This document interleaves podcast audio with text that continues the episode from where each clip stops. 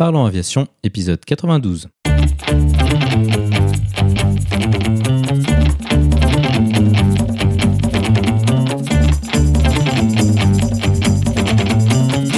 Parlons Aviation, le podcast qui parle de tout ce qui vole. Je m'appelle Antoine et aujourd'hui nous parlons d'aviation de brousse au Canada avec Ghislain. Nous proposerons également la vidéo de la semaine. Dans sa rubrique culturelle, Olivier nous parlera du Harrier et du film True Lies. Bienvenue à bord, j'espère que vous êtes confortablement installés. Parlons Aviation épisode 92 et prêt au départ.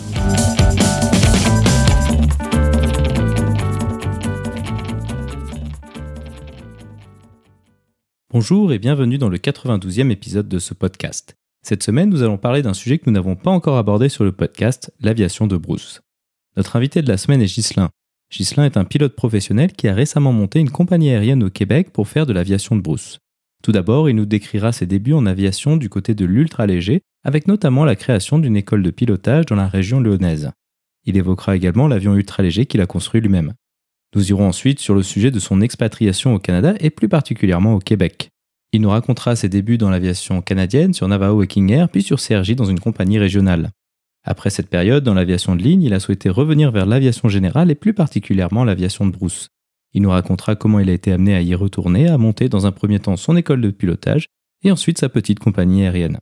Nous irons en détail sur les particularités de ce type de vol avec notamment les avions sur ski et sur flotteur qui permettent l'accès à des régions très isolées. Ghislain nous expliquera également les techniques de pilotage qui permettent de s'adapter à ces environnements très dynamiques et des défis associés. Pour conclure, il proposera quelques conseils pour ceux qui seraient intéressés par cette facette de l'aviation. Avant de se quitter, Olivier est de retour cette semaine. Il nous parlera du Harrier et du film de James Cameron intitulé True Lies.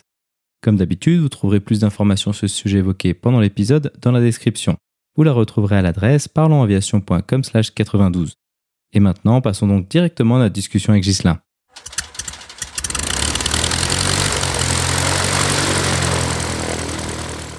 Bonjour Ghislain et bienvenue sur Parlons Aviation. Peux-tu nous décrire ton parcours aéronautique? Eh ben, salut Antoine. Alors, mon parcours aéronautique, écoute, moi, j'ai toujours été, euh, bah, j'ai pas toujours, mais j'ai commencé à être passionné par l'aviation à l'âge de 13-14 euh, ans à peu près. À ce moment-là, j'étais juste passionné par les, voitures anciennes. je suis allé euh, au tabac acheter un, un, petit magazine, puis il y en avait plus des magazines sur les voitures, donc j'en ai acheté un sur les avions. J'avais aucun intérêt là-dessus. Puis finalement, euh, ben, ça a été le début d'une grande passion. Depuis ce jour-là, ça, ça s'est pas arrêté, ça a grandi, grandi, grandi. Euh, voilà, donc euh, euh j'ai commencé à voler à l'âge de 14-15 ans. On n'avait pas trop de sous dans la famille. J'ai fait quelques heures de vol par-ci par-là. Et puis j'ai passé tant bien que mal mon, mon, brevet de base et puis le, le, pilote privé. Et puis ensuite j'ai volé en faisant participer un peu les amis aux frais d'essence, etc. pour monter les heures. Voilà, après ça j'ai voulu créer une, en fait quelque chose de professionnel. Donc j'ai passé mon, ma licence de d'instructeur d'ultra léger et j'ai construit un ultra léger, un avion ultra léger. Il pouvait être immatriculé autant en avion qu'en ultra léger, un trois axes, un Murphy Maverick qui venait du, de Colombie-Britannique.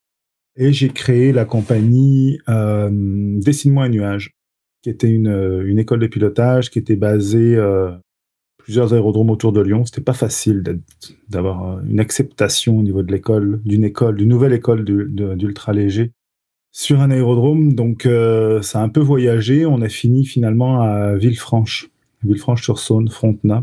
Ça marchait super bien. J'ai formé plein de monde. C'était le, bonheur. C'était un avion à train classique. Donc, c'était pas toujours facile. On, on utilisait beaucoup l'autorisation qu'on a en ultra léger en France de pouvoir se poser euh, euh, en dehors des pistes, des pistes répertoriées. Donc, on se posait dans des champs où on avait l'autorisation, évidemment, mais donc voilà, c'était vraiment le fun. Et puis, euh, puis voilà, bah, j'ai rencontré une, une québécoise. Donc, euh, bah, finalement, euh, on a fini par, euh, bah, moi j'ai fini par m'installer au Québec. Et puis bah là, j'ai, j'ai, c'était un peu la question de savoir si je poursuivais ma ma carrière, mon, mon cheminement en aviation euh, professionnelle, on va dire. Et puis, euh, bah, finalement, j'ai décidé de continuer. Donc, euh, j'ai passé mon, ma licence de pilote commercial. Ma première job au Québec, ça a été euh, d'être instructeur sur hydravion sur un Piper J3, un Cub. Ça a été génial. J'ai fait ça pendant un an. Après ça, l'année d'après, j'ai été engagé directement comme commandant de bord sur un Navarro, un, un PA-31, un Piper PA-31 Navarro sur la côte nord du Québec. C'est un endroit où la météo est pas facile facile. Donc on faisait du transport de passagers, des évacuations médicales, du transport de fret pendant un an. Après ça, je suis passé sur King Air, donc euh, Beechcraft euh, des King Air A100 turbine. À peu près 4-5 mois comme copilote. Après ça, je suis passé commandant. Après ça, la compagnie a fait faillite. Après ça, je suis, euh, j'ai été engagé par Max Aviation, une, une belle compagnie de taxi aérien euh, qui est à, Saint-Hubert, sur la rive sud de Montréal, au Québec toujours. Directement comme commandant aussi. Et puis euh, bah là, ça a, été, ça a été beaucoup de, de, de vols dans le Grand Nord québécois, au Nunavik, donc sur les territoires inuits CRI, en tout cas des, territoires du Nord. C'est une belle grosse expérience. C'était pas forcément toujours facile.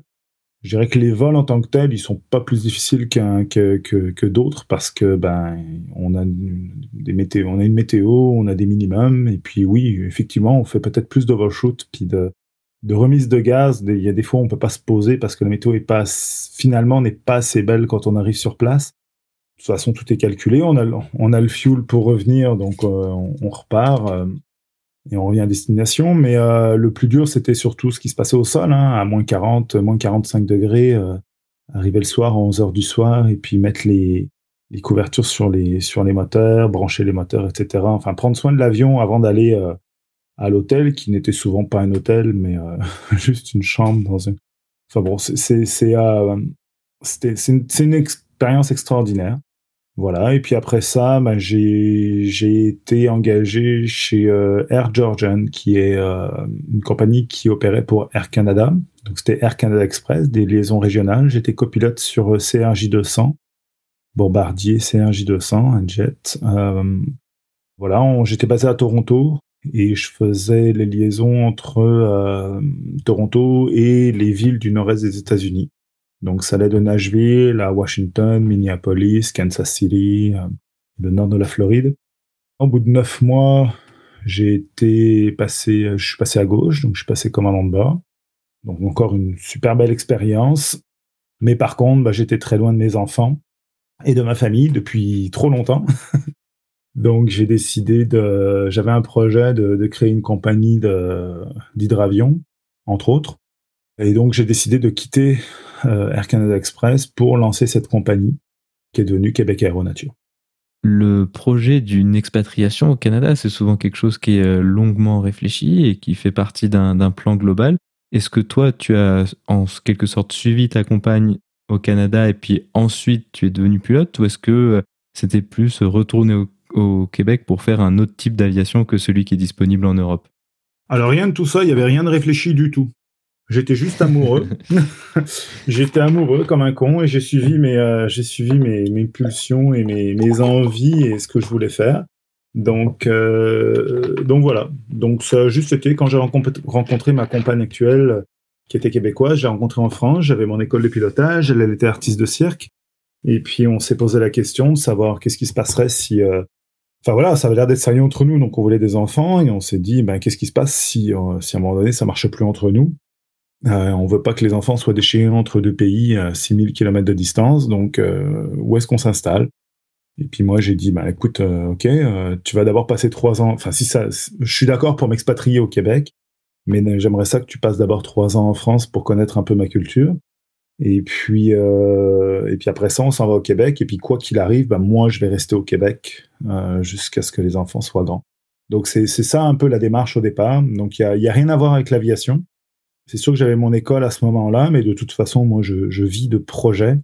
Donc, euh, le projet de l'école de pilotage que j'avais en France, il avait été mené à bien, il fonctionnait bien. Bon, bah voilà, on pouvait passer à autre chose. Donc, j'ai vendu mon avion, enfin mon avion, mon ultra léger, on l'appelle comme on veut, mon, aéronef aux membres ou aux mes anciens élèves qui étaient que j'avais formés les années précédentes. Ils ont créé un club avec ça. Donc c'était assez génial. Il y avait une, suite dans les événements pour, pour ce qui était en France. Et puis bah, moi, je suis parti euh, puis bon, faut dire que quand on est revenu aussi, on avait un projet euh, entre la France et le, Québec. On n'est pas revenu, on n'a pas pris l'avion, on est parti en voilier. En fait, on a, acheté un vieux voilier qu'on a rénové pendant une belle année. Puis après ça, on est parti, on a voyagé deux ans autour du monde avant d'aller au Québec. Euh, donc voilà, ça faisait partie d'un d'un beau petit projet. Et quand je suis arrivé au Québec, j'avais pas forcément, comme je disais tout à l'heure, je je savais pas si j'allais continuer dans l'aviation professionnelle. C'est sûr que j'allais continuer à voler parce que je suis un passionné mais je n'étais pas certain. Mais bon, ça m'a rattrapé, puis évidemment que j'ai continué finalement. Lorsque tu t'es donc euh, lancé dans ta formation de pilote professionnel au Canada, est-ce que ton objectif c'était de faire de, la ligne, de la grande ligne, ou est-ce que tu avais déjà une petite idée que tu aurais envie de revenir vers l'aviation de brousse comme euh, comme c'est le cas aujourd'hui? Non, effectivement, quand j'ai quand j'ai passé mon, commercial euh, au Québec, c'était dans l'objectif de voler des hum, twin otter sur flotte, sur flotteur. Au Québec, on dit sur flotte. Juste savoir, on dit pas sur flotteur, on dit sur flotte. Un avion sur flotte, pas un avion sur flotteur. Donc euh, oui, l'objectif c'était de, voler un, Twin Otter sur flotte, qui est un avion euh, de transport passager ou de fret euh, avec deux moteurs. Ça, ça, ma carrière m'a un peu rattrapé. Je suis allé bah, pas plus loin, mais disons que ça m'a emmené vers la ligne. Mais c'est ça. Mon objectif, c'était, c'était pas d'aller vers la ligne forcément. Si on essaye de donner une sorte de définition ou d'essayer au moins de donner une idée de hein, le pilotage de Bruce tel que toi tu l'as vécu, tel qu'il se pratique au Canada, de quoi s'agit-il et quelle est un peu l'utilité de tout ça? Alors, bah, le pilotage de Bruce, ça comprend plusieurs. En somme, c'est, se poser euh, en dehors des, aéroports, des aérodromes de toute piste en fait, se poser en campagne tout le temps, se poser euh, sur des champs, euh, des pistes pas forcément préparées, ou alors des lacs quand on est sur flotteur. C'est vrai que ça, s'applique beaucoup beaucoup aux opérations sur flotteur au Québec. Donc voilà, donc au Québec ça a été largement utilisé, exploité pendant des décennies pour le développement du nord du Québec, euh, il n'y avait pas de route qui se rendait là-bas, il n'y avait rien, donc il fallait utiliser des avions pour aller apporter euh, les gens et la nourriture et les matériaux pour euh, ben, bâtir des, des villages. il y avait des mines aussi qui étaient exploitées là-bas, donc il fallait, voilà, il fallait utiliser les hydravions pour tout ça, ravitailler, ravitailler tous ces, tous ces endroits-là par hydravion. Et puis l'hiver, ben, les lacs gèlent, donc on y va sur ski en général c'est rare qu'on ait l'aviation de brousse, ça peut, ça arrive aussi sur sur roue, mais mais en général c'est ski ou flotteur. Donc euh, c'est pas mal ça l'histoire du, du, du, Québec. Puis le Québec, le Canada en général, c'est quand même pas mal le fief de l'aviation de brousse dans le monde. C'est l'endroit euh, où on a utilisé le plus d'hydravions ou d'avions sur ski ou d'avions à titre euh, utilitaire, on va dire, pour développer euh, des infrastructures dans des endroits où il n'y avait pas d'aéroport. Alors ça c'est intéressant, c'est vrai qu'en tout cas d'un point de vue européen, se poser en dehors d'un aérodrome, enfin d'une surface préparée, c'est quelque chose d'assez euh, inhabituel. tu as parlé de lacs gelés ou, ou non, non gelés avec les flotteurs. Quels sont les différents types de surfaces sur lesquelles on peut se poser? Est-ce qu'on peut vraiment se poser n'importe où au Canada?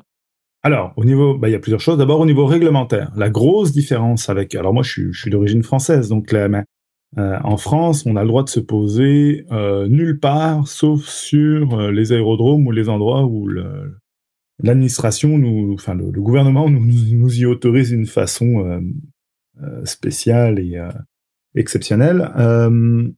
au Québec, c'est complètement l'inverse. Au Québec, enfin au Québec et au Canada, le Canada au complet est une piste d'atterrissage pour l'administration, pour, pour Transport Canada. Transport Canada, c'est l'équivalent de la DGAC, Direction Générale de l'Aviation Civile en France.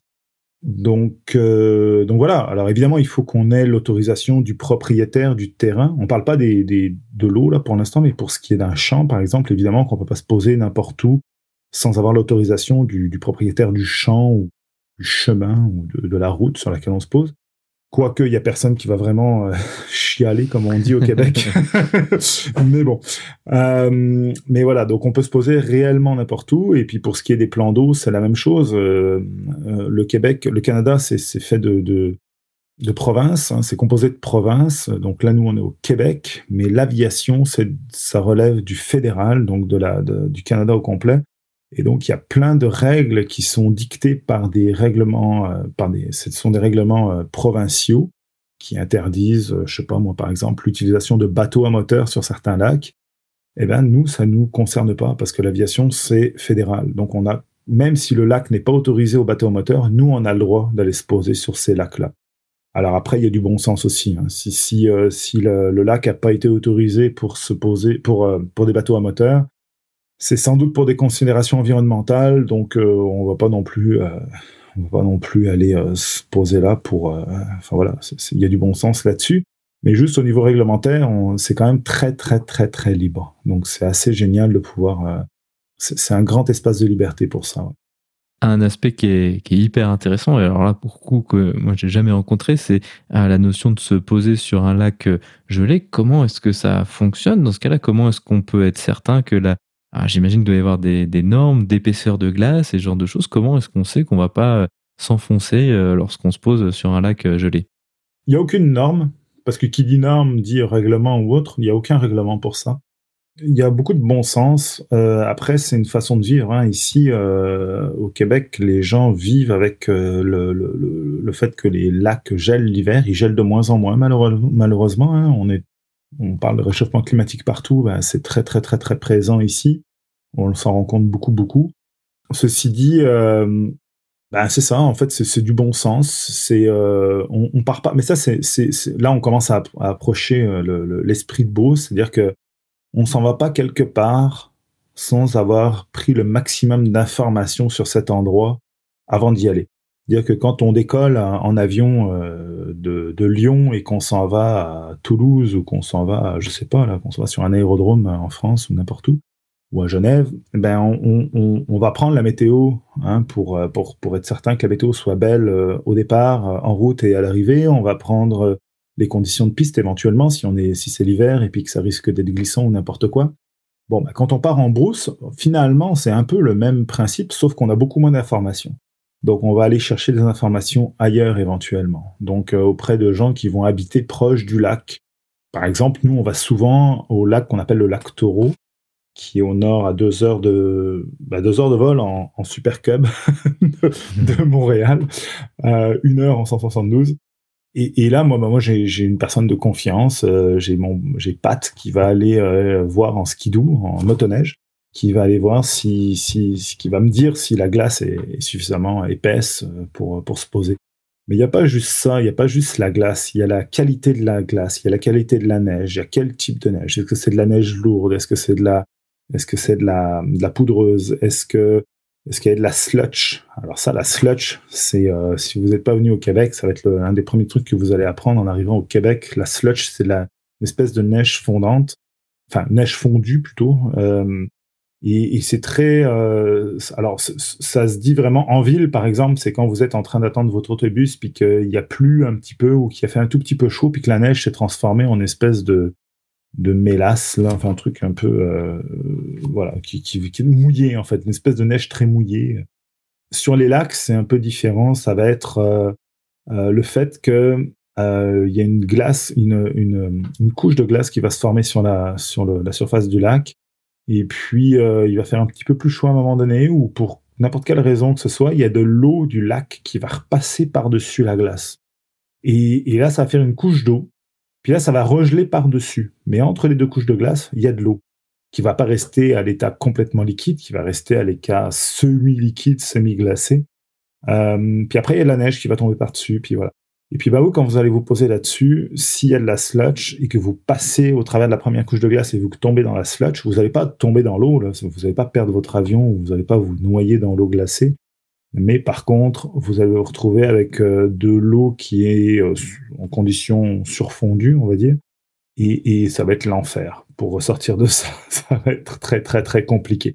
Donc il y a tout un, un tas de techniques pour, euh, quand vous allez sur un lac, pour éviter d'aller vous poser sur la slotch. Il y a plein d'observations à faire en fonction de, la, topographie du terrain, de d'où viennent les rivières, de où est-ce que le lac est alimenté, où est-ce qu'il ressort, où est-ce que la glace va être plus fine, plus forte. Et puis après ça, quand vous avez des doutes, bah, vous allez poser vos skis, vous allez faire un toucher, un poser décollé, un touch and go. Euh, vous allez juste vous poser, mais vous n'allez pas réduire les gaz complètement. Vous allez juste toucher les skis sur la neige, que les skis s'enfoncent un tout petit peu, et vous allez remettre les gaz et repartir. Et après, du haut des airs, vous allez regarder à quoi ressemblent vos traces. Si elles sont encore toutes blanches, on voit juste deux traits là, mais c'est les traces. Ok, c'était juste, c'est juste de la neige, tout va bien. Si elles commencent à devenir un peu grises, ça veut dire qu'il y a de l'eau qui est en train de remonter dans les traces. Et ça, ça veut dire qu'il y a de la slotch. Et donc là, vous allez vous, vous, vous dérouter sur un autre, une autre destination. Voilà. Donc si c'est blanc, bah, vous allez pouvoir recommencer. Vous allez vous reposer exactement les mêmes traces, réduire un peu plus les glaces, laisser l'avion s'enfoncer un tout petit peu plus, puis repartir. Surtout pas s'arrêter, vous repartez et là vous regardez à nouveau. Tiens, on en est où? Puis finalement, bah, à un moment donné, vous dites ok, là c'est bon, là c'est toujours blanc. Là, je me suis presque arrêté dans la, neige, puis c'est toujours bien blanc. Il y a, aucune trace de gris, donc il y a aucune trace d'eau qui remonte. Ok, on peut se poser là-dessus. Euh, ça a l'air sécuritaire. Malgré ça, on peut toujours avoir des surprises, mais c'est pas mal ça la technique. Ça, c'est super intéressant parce que ça montre que euh, l'environnement sur lequel on va poser par rapport à une étendue d'herbe ou une étendue de bitume, c'est quelque chose qui est beaucoup plus évolutif. Si on s'intéresse peut-être à la technique de, pilotage, est-ce que, en termes de pilotage, une fois euh, en termes d'approche et, et, de poser, est-ce que c'est la même chose que sur un avion? Ou est-ce que là aussi il y a quelques particularités quand même? Alors en termes d'approche, euh, nous ce qu'on fait beaucoup chez Québec Aéronature, Québec Aéronature c'est la compagnie que, que, j'exploite. Puis en général en brousse de toute façon, c'est qu'on essaye de faire quand c'est possible, de faire une approche qui est beaucoup plus, euh, faut que je trouve mes mots en français, hein, j'allais dire steep, euh, plus raide. Pentu. Pentu. voilà, merci. Euh, tout simplement parce que si le moteur tombe en panne, on s'entend que si on fait une approche dans une, dans une région où. Bon, bah là, on n'a pas de moteur, on lance un petit un, un, message de détresse, puis on gère comme on peut, puis on se pose, puis l'avion, on fait comme on peut, là, on se retrouve à terre. On est blessé, on n'est pas blessé, etc. Bref, il arrive quoi qu'il arrive, on, on, a, on va quand même avoir des secours relativement vite. Si on est plus au nord, si on est dans un, dans un environnement de brousse, bah là, on va, euh, on va se retrouver avec des secours qui peuvent qui peuvent prendre des heures et des heures et des heures à venir. Et s'il fait pas beau, ça peut prendre plus que ça. Donc, on veut vraiment pas se retrouver là-dedans. On veut vraiment éviter tout, tout ce qui pourrait nous amener à une, une, situation d'urgence médicale en ce moment. Donc, ce qu'on fait, c'est en général des approches avec pas beaucoup de moteurs. On fait des approches euh, presque tout réduit. Si, si on est l'hiver, évidemment qu'on fait pas ça tout réduit parce que c'est pas très bon pour le moteur mais quand même, on fait en sorte de pouvoir toujours atteindre, un, d'avoir un, lieu de poser, quoi qu'il arrive. C'est vrai aussi en navigation d'ailleurs. Hein. Si, on, si on navigue, euh, que ce soit l'hiver ou, l'été, euh, l'été, quand on est sur flotteur, euh, on passe, dès qu'on passe un peu au nord de Montréal, il y a des lacs partout, partout, partout, partout. on va pas faire exprès de passer à 500 pieds au-dessus d'une forêt, où si le moteur tombait en panne, on pourrait pas rejoindre le lac d'à côté. Ce serait vraiment très con de se retrouver dans les arbres alors que euh, juste à côté, il y a des lacs partout. Donc on va toujours faire en sorte de pouvoir atteindre euh, en planant euh, en finesse les, les lacs aux alentours et, même chose même chose sur ski. Donc donc voilà donc après ça au niveau bah voilà pour les approches ça va être surtout ça et puis pour le, le, décollage et puis l'atterrissage, ben, ça dépend vraiment Bon, là, je, je veux surtout parler de la neige, parce qu'on parlait plutôt de ça tout à l'heure. Parce que les flotteurs, on en parlera peut-être tout à l'heure, mais c'est encore autre chose. Mais euh, pour ce qui est de la, des atterrissages sur neige, euh, c'est presque pareil, mais ça dépend beaucoup. Presque pareil que sur eau, mais ça dépend quand même beaucoup de, de l'état de la neige. Ça, on va vraiment pas se poser de la même façon sur une surface euh, presque glacée que sur une surface où il y a euh, à peu près à 3 pieds, euh, pieds de neige, 2 pieds de neige, 50 euh, cm de, neige de neige poudreuse. C'est voilà, ça va être des techniques un petit peu différentes. Ça va dépendre aussi de, la luminosité, parce que quand on quand on se pose sur la neige, s'il fait, s'il y a un beau ciel bleu avec un beau soleil, on, va avoir quand même de, belles notions de contraste. Donc, on va vraiment voir, enfin, on va vraiment voir. Faut toujours se méfier, mais on va quand même bien voir les, les bosses sur la neige, les congères éventuels. Par contre, dès que le ciel est un petit peu voilé, on est sur du blanc sur blanc. Là, bah, tout devient blanc. Et puis, euh, ça peut être très, très, très piégeux. Il faut faire très, très, très attention. Donc, que ce soit pour n'importe quelle approche quand on fait de la brousse, de toute façon, que ce soit sur flotteur, sur roue, sur ski, on va toujours commencer par une belle, belle, belle reconnaissance. Ça va être une reconnaissance de 3, 4, 4 passages, un peu plus bas, un peu plus haut. Il y a tout un tas de techniques qui vont faire qu'on va apprendre à, déceler tous les pièges qui pourraient se présenter à nous quand on va se poser, ou, et puis encore plus quand on va redécoller. Parce que se poser, c'est une chose, mais une fois qu'on est au sol, on voit plus vraiment les choses de la même façon et on peut pas voir forcément les dangers de la même façon que quand on est en l'air. Donc il faut les repérer à l'avance, prévoir notre décollage. C'est ça, en fonction des éléments.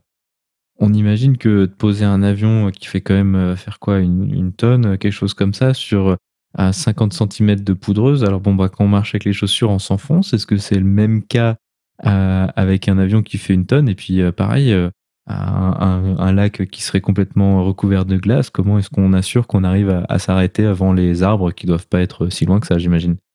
Eh ben, ça fait partie de, de, tout ça. Ça fait partie de la reconnaissance, effectivement. C'est que si on se rend compte qu'on arrive sur un lac qui est complètement gelé, qui est glacé, il euh, bah, faut prendre ça en compte, se dire bah tiens quand je vais me poser, bah j'ai pas de frein, donc euh, bah, si c'est un mini lac, euh, on va peut-être pas y aller, c'est tout. Faut juste savoir dire non. C'est le principe de base de toute façon de l'aviation, c'est de savoir dire non quand, quand on pense que ça va pas passer.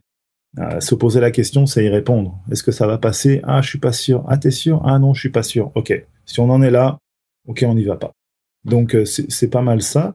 Et puis, euh, et puis voilà, donc, euh, donc si on se pose sur la glace, ben oui, euh, l'avion, il va quand même freiner un peu. Puis au pire des cas, on est capable de faire, j'allais dire, un break à bras, qu'on dit au Québec, un frein à main. Comme un frein à main en, France. Donc c'est, c'est-à-dire qu'en fait, à un moment donné, si, si, tu vois que l'avion est encore en train d'avancer vers la berge ou en tout cas vers des arbres éventuellement, on a toujours le moyen de tourner. Hein. Euh, même si le ski arrière il est plus ou moins directionnel, on va utiliser le souffle de l'hélice en donnant un bon gros coup de gaz, avec en mettant du palonnier à fond. Euh, si on veut tourner à gauche, ça va toujours être mieux du, côté gauche à cause du souffle hélicoïdal. On va mettre le pied à fond à gauche, on va mettre un bon gros coup de gaz, puis là l'avion va faire demi-tour tout de suite. Donc voilà, on arrive à se, mais, mais, on n'est pas supposé se rendre à ça. Euh, si on est rendu à, à cette situation-là, c'est qu'on a mal géré notre truc en amont c'est là que prend toute l'importance de de l'inspection, des inspections euh, qui vont faire en sorte qu'on va pouvoir se poser d'une façon euh, sécuritaire. Tout à l'heure, tu mentionnais également l'hydravion. On imagine que c'est également quelque chose de, très particulier hein, parce que l'environnement est pas celui qui a l'habitude d'accueillir les avions. Quelles sont les particularités de l'hydravion de se poser sur des lacs comme ça qui sont pas réellement prévus pour? Alors, bah en fait, il y a plein, plein, plein, plein, plein de choses. Euh, la première, c'est que bah, effectivement, ça, ça, vient encore au niveau de la préparation du vol. Hein. On va pas aller se poser sur un, un lac dont on sait qu'il est trop court éventuellement pour, euh, pour se poser ou surtout pour redécoller. Souvent, c'est le redécollage qui va poser plus de problèmes que l'atterrissage. Après ça, c'est surtout la prise en compte de l'aérologie. Euh, quand on arrive sur un lac, quand on arrive sur un aérodrome, on a une manche à air qui va nous donner la force et la direction du vent. Si le vent est plein travers, bon, ça va peut-être pas être facile. Ok, le vent est peut-être plein travers, euh, plus plus fort que, que, nos capacités de notre avion. Mais bon, au moins on le sait, on a ce manche à air qui nous le donne. Quand on arrive sur un lac, il n'y a absolument rien de prévu qui va nous le donner, ça. Donc il va falloir utiliser les, tout un tas de repères, de, de, de, oui, c'est ça, de, références qui vont nous permettre de, de jauger de, la force et de la direction du vent pour pouvoir euh, envisager notre atterrissage et, notre redécollage.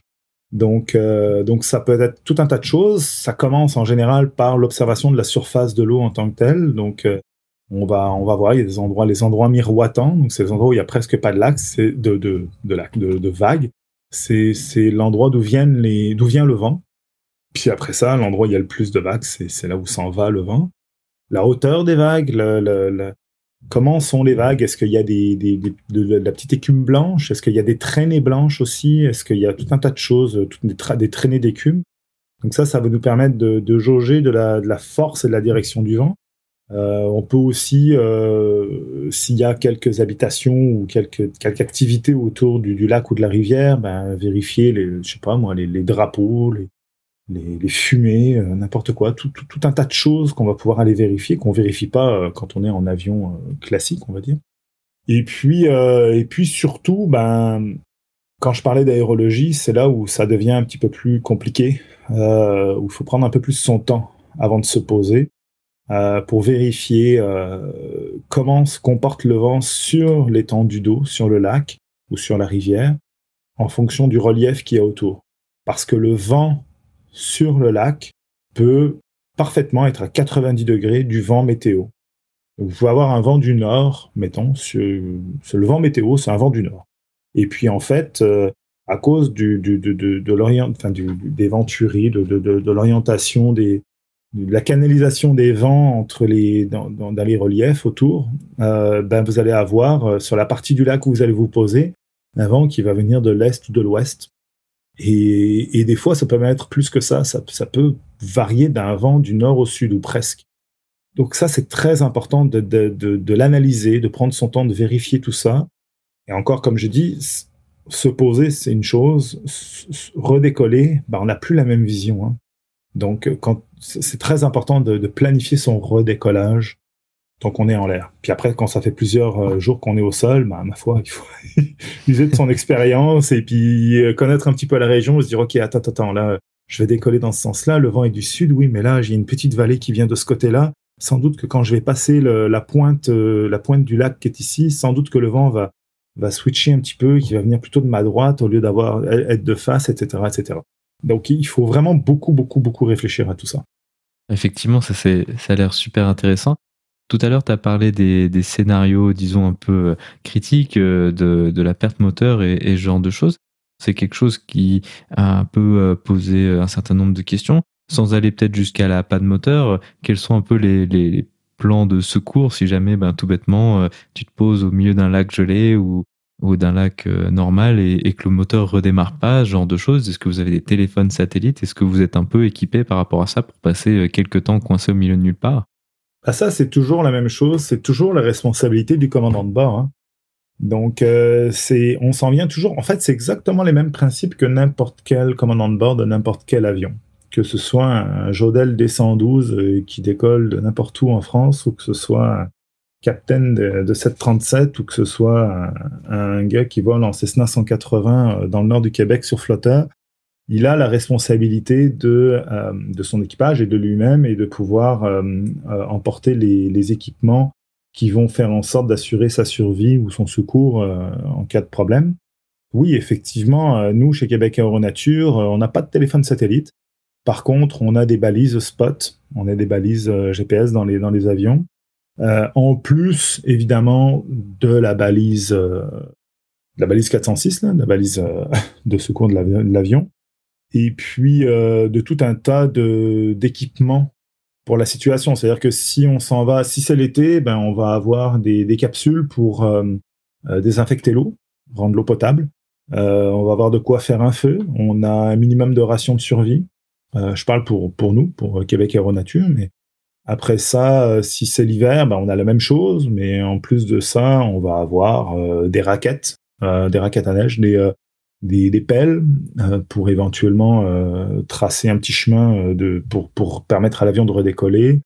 voilà, donc c'est de la responsabilité du commandant de bord de partir avec l'équipement nécessaire pour pouvoir se, se sortir d'un mauvais pas. Quels sont les avions qui sont utilisés pour faire de la brousse, euh, tel que ce que tu décris? Alors, on imagine que ce sont plutôt des, petits avions type Cessna, un peu ceux que tu as mentionnés. Est-ce que, euh, est que tu peux nous décrire un peu les avions avec lesquels toi tu as fait de la brousse? Alors, ben oui, en somme, euh, il y a beaucoup de choses. comme je disais, la brousse, là, ça, devient un petit peu particulier. Hein. C'est plus forcément. Ça dépend comment on entend le terme faire de la brousse.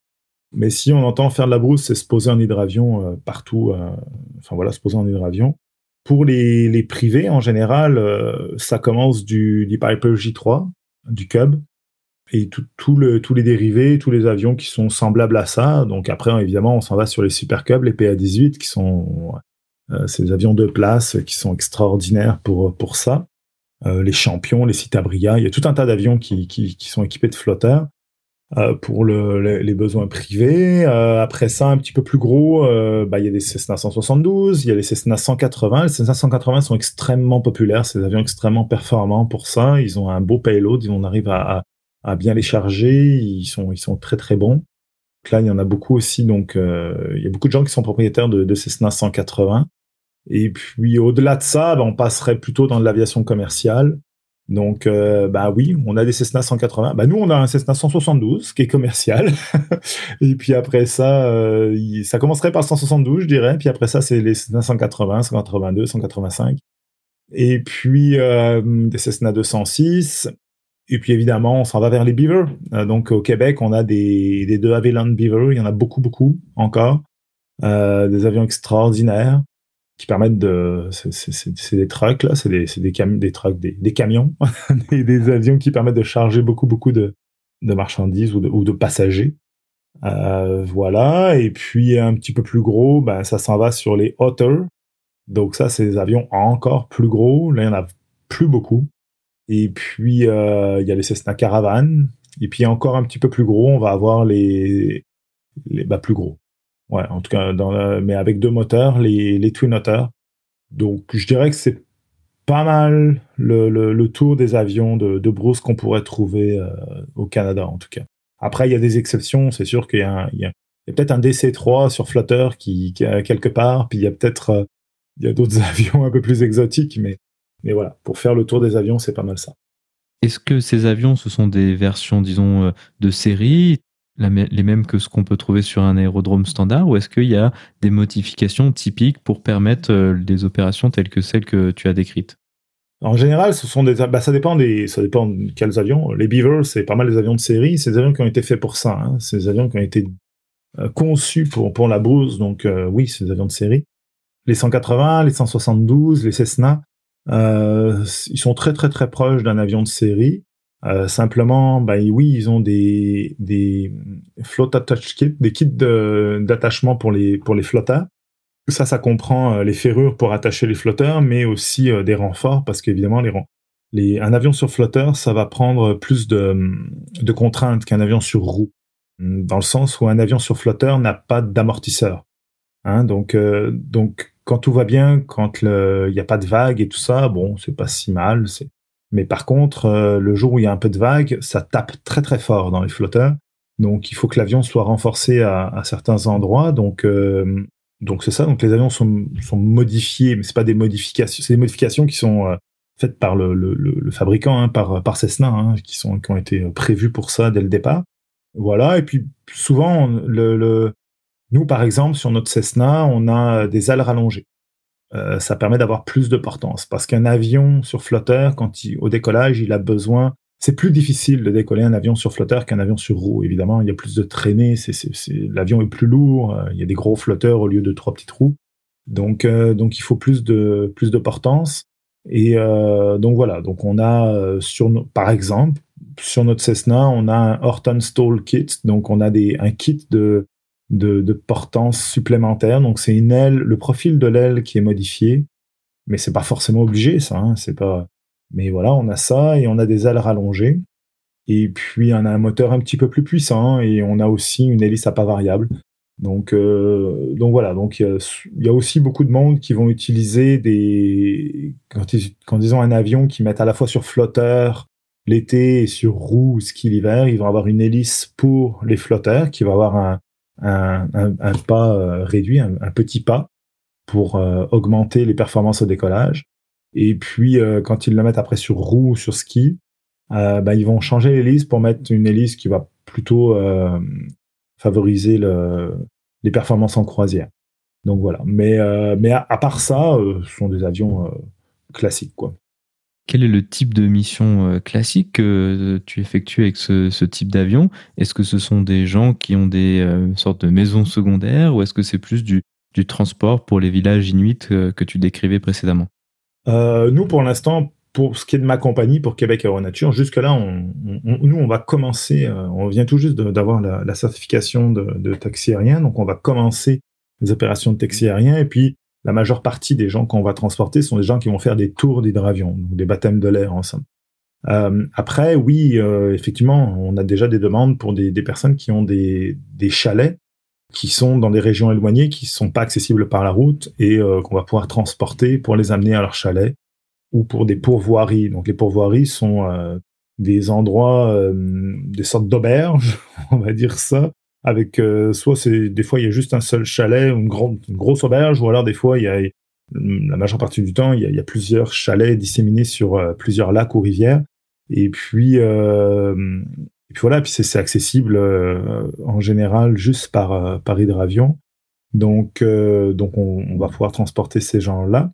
Je dirais que c'est pas mal la majeure partie maintenant du travail en hydravion qui se fait. Nous, on est des petits joueurs par rapport à ça au niveau du, du transport des personnes. On a juste un, un Cessna 172, donc on transporte trois personne et on va dire, dans 172 sur flotteur, euh, sachant que le, meilleur avion pour ça, c'est un Cessna 180, et puis quand on a plus de monde, ça peut être un Beaver.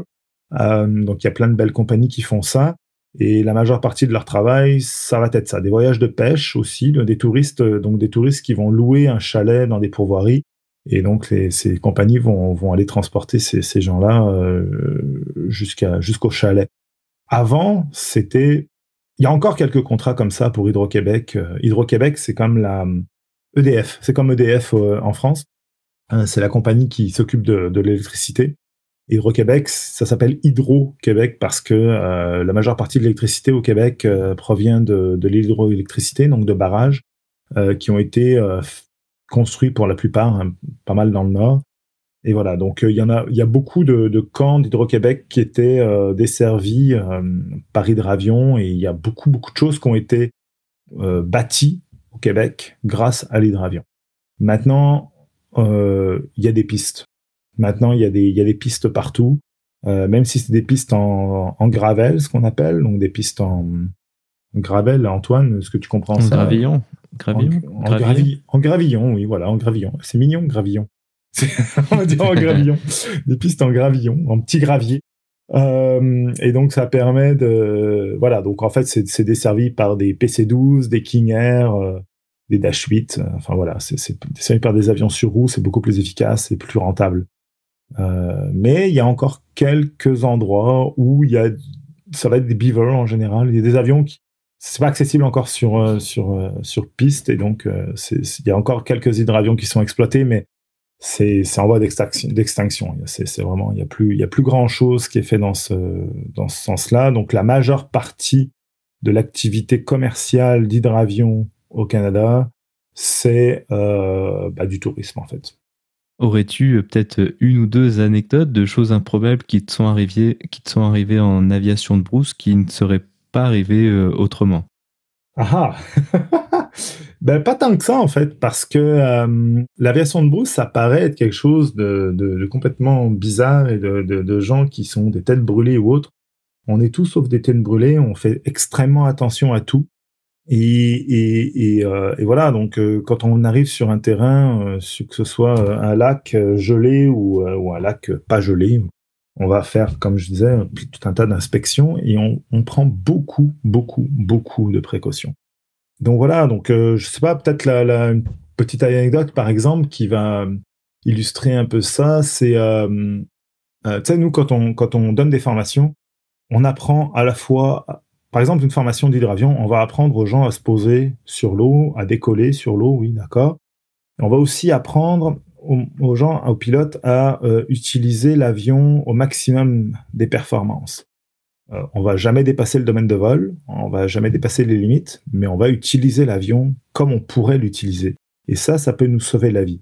Dans le sens où, par exemple, on va euh, décoller et juste après le décollage, au lieu de monter, on va faire un peu de vitesse, on va prendre de la vitesse, la bonne vitesse qu'il nous faut pour faire un virage grande inclinaison, et on va faire un virage grande inclinaison très proche du sol, très proche de l'eau. Et ça, ça peut arriver justement en cas de, euh, décollage d'un lac, par exemple, et que l'aérologie est pas très très bonne. On a, pensé bien calculer nos, trucs là, et puis finalement l'avion est un peu trop lourd, euh, la densité de l'air est un peu trop faible, et puis ben, on a décollé un peu plus long que ce qu'on voulait. Et puis ben là, on se rend compte qu'on va pas passer les arbres qui sont qui sont en face. Donc euh, ben au lieu de tirer comme un couillon pour essayer de passer les arbres et de décrocher au-dessus des arbres et de se planter dans les arbres, bah, ça va être beaucoup plus intelligent d'aller faire un petit peu de vitesse et de rester au-dessus de l'eau. Et puis une fois qu'on a la vitesse, de faire un virage grande inclinaison, de faire demi-tour sur le lac. Une fois qu'on a fait un 180, de se retrouver face à un lac qui est dépourvu d'obstacles et qui va nous permettre d'avoir, euh, de pouvoir monter et en sécurité. Et ça, ça m'est arrivé une fois, euh, notamment où j'avais briefé mon élève. Euh, on était en, en PA18, puis et puis euh, on partait d'un lac euh, au milieu de nowhere, là, mais un lac, euh, un lac perdu. Là, puis et puis on s'était briefé ça. On avait dit ben regarde, tu vois, une fois que tu as décollé, virage à gauche immédiat parce que à droite là c'est bloqué, hein, on pourra pas monter à droite, hein, et puis en face on peut pas on peut pas monter non plus, donc c'est vraiment à gauche qu'il faut tourner une fois que tu as décollé. et voilà, tout était bien compris. Paf, on décolle, on met un peu de temps pour décoller, mais ça décolle. Et puis mon élève part à droite au lieu de partir à gauche. Et donc le temps que je reprenne les commandes, il se passe quoi? Une seconde? Mais il avait déjà dévié de au moins 30 degrés hein, sur sa trajectoire, ça va très vite.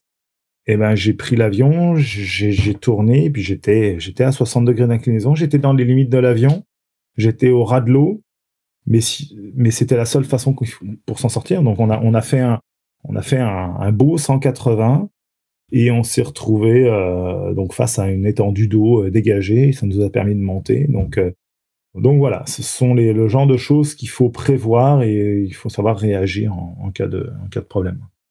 Tu as parlé un peu de ce sujet de la formation au vol de brousse à travers l'anecdote que tu viens de présenter. Est-ce que c'est quelque chose qui s'apprend dans, dans des écoles? Est-ce qu'il y a des sortes de formations à l'aviation de brousse? Comment est-ce que ça se passe?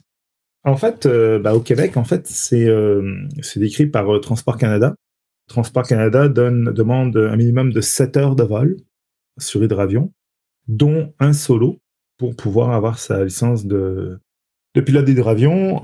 son annotation, en fait, hydravion, on s'entend que bah là, Québec, Transport Canada, au bout de 7 heures, si on, si on voulait faire tout le programme, ce serait un, peu compliqué. Hein. On, est, on est d'accord qu'au bout de 7 heures de vol, en fait, on est capable de décoller de l'eau, on est capable d'atterrir, on est capable d'atterrir sur une surface normale avec un petit peu de vent, on est capable d'atterrir sur une surface glassy water, euh, ça c'est une surface euh, miroitante.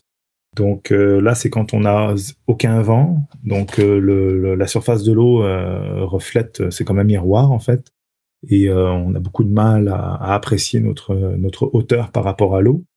voilà, donc ça, ça demande une petite formation particulière. Mais disons qu'au bout de 7 heures, on n'est pas capable d'aller plus loin que ça. Enfin, je veux dire, on a appris ça, mais on n'est vraiment pas un pilote de brousse. Hein. On est capable de décoller, d'atterrir en hydravion, point. Par de bonnes conditions météo. Ça, ce sont les, les, exigences de Transport Canada. Euh, après ça, ben, en fait, il y a plein de monde qui propose des formations. Nous, chez Québec Aéronature, on, on est parmi les seuls qui proposent juste des formations pour ça. On est spécialisé là-dedans. Donc, euh, donc voilà. Donc euh, c'est pas mal comme ça que ça se, ça se déroule. Dirigeons-nous maintenant vers la conclusion. Quel conseil aurais-tu pour quelqu'un sorti de formation pilote pro qui serait intéressé pour faire de, de l'aviation de brousse euh, telle que tu l'as décrite euh, au Canada? Donc tu veux dire quelqu'un qui, qui voudrait exercer l'aviation de brousse à titre de pilote d'hydravion d'une façon professionnelle? Exactement, ouais. Ok. Alors, bah, en fait, au Québec, euh, pour être pilote professionnel d'hydravion, ça prend une licence de pilote commercial euh, et 50 heures de vol sur hydravion. Donc, euh, donc l'idée, c'est d'aller effectivement passer sa licence, enfin son annotation de, de, de pilote d'hydravion, et puis ensuite de monter ses heures en tant que pilote d'hydravion. le problème, souvent, c'est d'aller chercher, de trouver un avion qui, de trouver un avion à louer pour pouvoir euh, monter ses heures.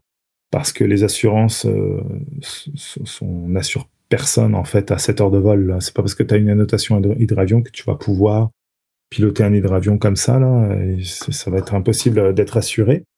donc voilà, donc c'est un petit peu le défi. Euh, mais en fait, le, truc, c'est ça, c'est d'aller euh, d'aller chercher son annotation hydravion dans un premier temps. Ça, c'est les premiers 7 heures, voir si ça nous plaît déjà, parce que ça peut être aussi un peu déconcertant. Ça nous remet beaucoup en cause. Et puis euh, après ça, bah, si ça plaît toujours, bah, d'essayer de trouver une structure dans laquelle on peut monter euh, ces 50 heures, ou peut-être s'acheter un hydravion, mais encore faut-il être assuré. C'est un petit défi quand même, mais, mais ça se fait. Est-ce qu'il y avait autre chose dont tu aurais voulu parler? Euh, bah écoute, je pense qu'on a parlé de beaucoup de choses. Euh, il y a des millions de choses hein, dont on peut parler sur sur sur tout ça. Quoi, c'est un espace de liberté qui est extraordinaire. Tu sais, nous quand on est au-delà de l'avion sur ski et de l'avion sur sur flotteur, ben dans l'entre-saison, quand les lacs commencent à, à, geler un peu ou les rivières et puis qu'il y a toujours pas de neige, ben on met les avions sur bush wheel, donc on a des des, des, roues, des grosses grosses roues et puis bah là, on va se poser dans les champs, on va se poser un peu partout. C'est ce qu'on fait en Europe, euh, en, tout cas en France, euh, en ultra léger. On est capable de faire ça en ultra léger, ça c'est vraiment génial. Au Canada, par contre, ça c'est un petit peu plus compliqué. Euh, donc, enfin, en tout cas, c'est plus compliqué. Enfin, c'est pas plus compliqué, mais en, ultra léger, ça fait pas forcément plus que ça. Donc, ben, c'est une belle chose qui permet d'augmenter ses, capacités et puis ses, connaissances là d'aller se poser dans des champs puis euh, sur des sur des bancs de sable sur des lacs ou ce genre de choses on s'amuse beaucoup donc euh, donc voilà en tout cas on a, on a plein plein de fun ainsi se conclut donc cette discussion Gislain merci beaucoup d'avoir accepté de venir sur le podcast pour nous parler euh, d'aviation de brousse au Canada ben ça me fait plaisir merci beaucoup à toi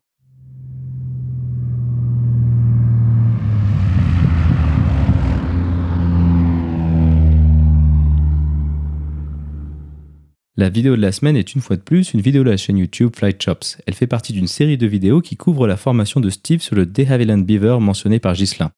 On peut donc y voir ce magnifique avion légendaire conçu spécialement pour l'aviation de Bruce. Steve et son instructeur parlent des nombreuses particularités de cet hydravion dans un paysage d'Alaska absolument magnifique.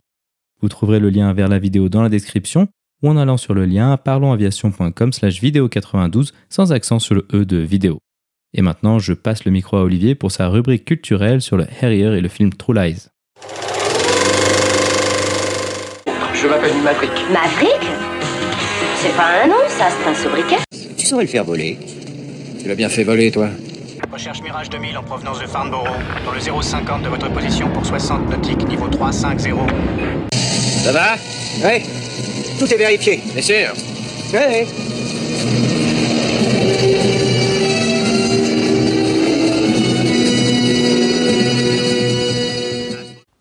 À tous et bienvenue dans l'épisode de 17 de Avion légendaire où je vous parle aujourd'hui du Harrier et du film True Lies de James Cameron.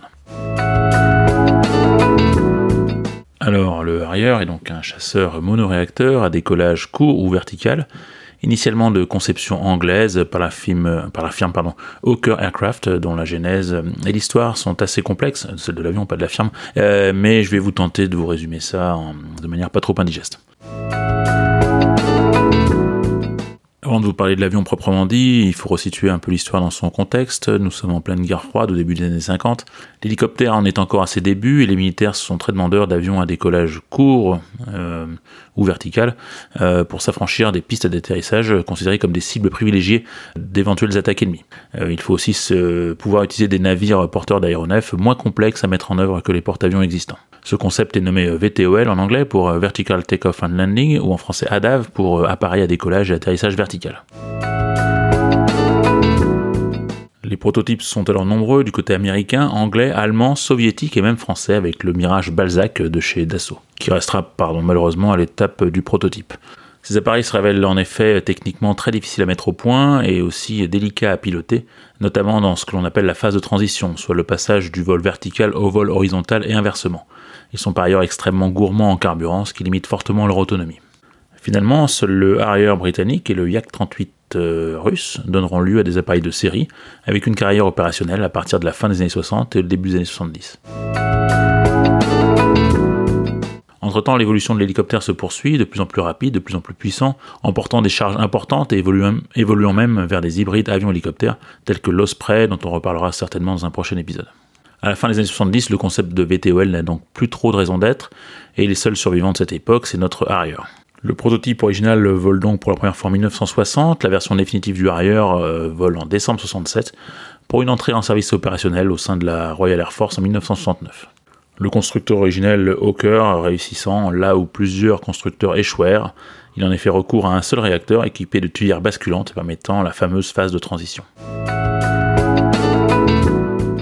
Le concept initial va par la suite un petit peu évoluer, toujours pour des raisons de consommation et d'emport de charge, vers un décollage court plutôt que vertical pour la plupart des missions de cet avion. Les Américains qui n'avaient pas réussi à finaliser leur projet de VTOL construisirent sous licence une version du Harrier, nommée AV-8A, qui entre en service opérationnel en 1971. Puis ils développèrent avec British Aerospace, qui avait entre-temps racheté le constructeur Hawker, un nouveau modèle amélioré nommé, Arrière 2 pardon, ou AV8B, avec notamment une nouvelle voilure et un nouveau cockpit. Il existe également une version navale du Harrier qui s'appelle le Sea Harrier, et qui s'illustra euh, notamment pendant la guerre des Malouines en 1982, en abattant 23 appareils argentins et en opérant à partir des petits porte-avions britanniques qui ne pouvaient mettre en œuvre à l'époque que ce type spécifique d'avion. Selon les versions et les époques, il a donc été utilisé comme chasseur, avion de reconnaissance, puis à partir de la fin des années 80 pratiquement essentiellement comme avion d'appui au sol. Les Harrier 2 américains ont participé à la première guerre du Golfe en 1991 et la seconde en 2003. Il a été également employé au Kosovo, en Afghanistan, en Irak et en Libye. Hormis les États-Unis et le Royaume-Uni, quelques autres pays dont l'Espagne, l'Italie, l'Inde, la Thaïlande ont utilisé ou utilisent encore quelques dizaines d'exemplaires du Harrier. Voilà, après ces considérations historiques et aéronautiques un petit peu pointues, on va passer à un sujet un peu plus léger, en parlant du film True Lies, en français Le Caméléon. Excusez-moi, capitaine. Je vous emprunte votre avion juste une minute. Pardon, monsieur? Bah, Écoutez, le commandant des forces armées vous a dit de nous donner votre entière coopération. Oui, monsieur, mais comprenez. Vous savez que ces ordres viennent directement du président des États-Unis, capitaine. Mais, mais vous devez nous signer une décharge pour l'avion. Bon, d'accord, je signe. Vous avez un stylo? Il en a. Vous vous occupez de ça, hein? Hé, Harry, tu te rends compte que ça doit bien faire 10 ans que t'as pas vu le tableau de bord d'un de ces engins Si je l'abîme, tu le feras déluire de ma paye. Harry, écoute, ne t'inquiète pas, nous avons un gars à l'intérieur. Wow! Il a des centaines d'heures de vol sur des Harris Il est un peu rouillé pour l'instant, mais c'est du tasker tout craché ce décollage. Il a toujours fait ça. Piloter, c'est comme faire du vélo. Ça peut pas s'oublier Alors, euh, True Lies, euh, dont vous venez d'entendre un petit extrait, est un film de James Cameron de 1994, avec Arnold Schwarzenegger et Jimmy Lee Curtis dans les rôles principaux. C'est le remake américain d'une comédie bien franchouillarde de chez nous, La Totale, un film de Claude Zidi de 1991, réarrangé à la sauce blockbuster américain. Le pitch en deux mots, euh, Schwarzy, euh, au top de sa forme, euh, joue un James Bond sous stéroïdes, aux prises avec de méchants terroristes et qui doit aussi jongler avec une vie de famille et une épouse qui ignore toutes ses activités et qui va se retrouver mêlé à ses aventures. Il y a donc euh, des scènes d'action vraiment spectaculaires, une trame de comédie qui alterne entre le sympathique et le carrément lourdeau. Alors on peut aimer ou pas aimer ce genre de cinéma, mais True Lies c'est une comédie d'action dans laquelle on ne s'ennuie pas, la réalisation est magistrale, Euh, James Cameron c'est Terminator, Aliens, Avatar, Titanic, un petit CV euh, assez sympa quand même, et surtout, surtout le plus important c'est vraiment du second degré qui ne se prend pas du tout au sérieux. Alors la grande scène d'action finale qui dure euh, quand même un bon quart d'heure, euh, War Schwarzy, alias Harry Tasker, réquisitionnait un arrière 2 des Marines, comme dans l'extrait que je vous ai passé, ce qui lui permet de décoller d'un pont sur les Keys en Floride pour aller sauver sa fille prisonnière des méchants terroristes dans un immeuble du centre-ville de Miami. Auparavant, on a eu droit à une attaque de véhicules ennemis sur ce même pont par une patrouille de Harrier. S'ensuit donc une longue séquence de mitraillage de buildings, puis de bagarres dans et sur l'avion, euh, ouais je sais, jusqu'à la scène finale où Schwarzy arrive à se débarrasser du terroriste d'une façon assez peu conventionnelle, dont vous vous rappelez sûrement si vous avez vu le film. Bien sûr, il ne faut pas chercher un semblant de réalisme aéronautique dans toute la séquence, comme d'ailleurs un semblant de réalisme dans tout le film, mais c'est l'occasion de voir des séquences de vol et de combat vraiment sympas du Harrier. Voilà, c'est terminé pour aujourd'hui. J'espère que cet épisode vous aura intéressé. Avant de vous laisser avec la musique du générique du film, qui est signée Brad Fiddle, je voudrais faire une petite dédicace à deux garçons, Louis et Paul, qui se reconnaîtront, qui apparemment sont fans de mon petit podcast. Euh, Laissez-moi vos commentaires et suggestions sur la page Facebook Sergent Chesterfield ou à l'adresse mail légendairesavions.gmail.com. Merci.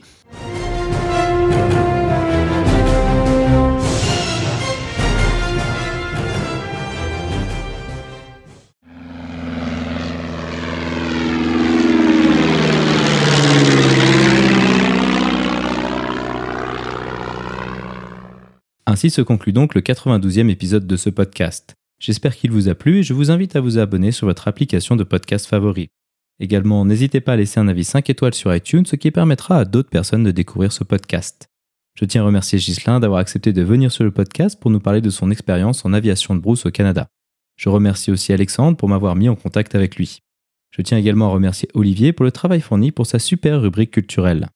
La description de cet épisode est disponible sur notre site web parlonsaviation.com/92.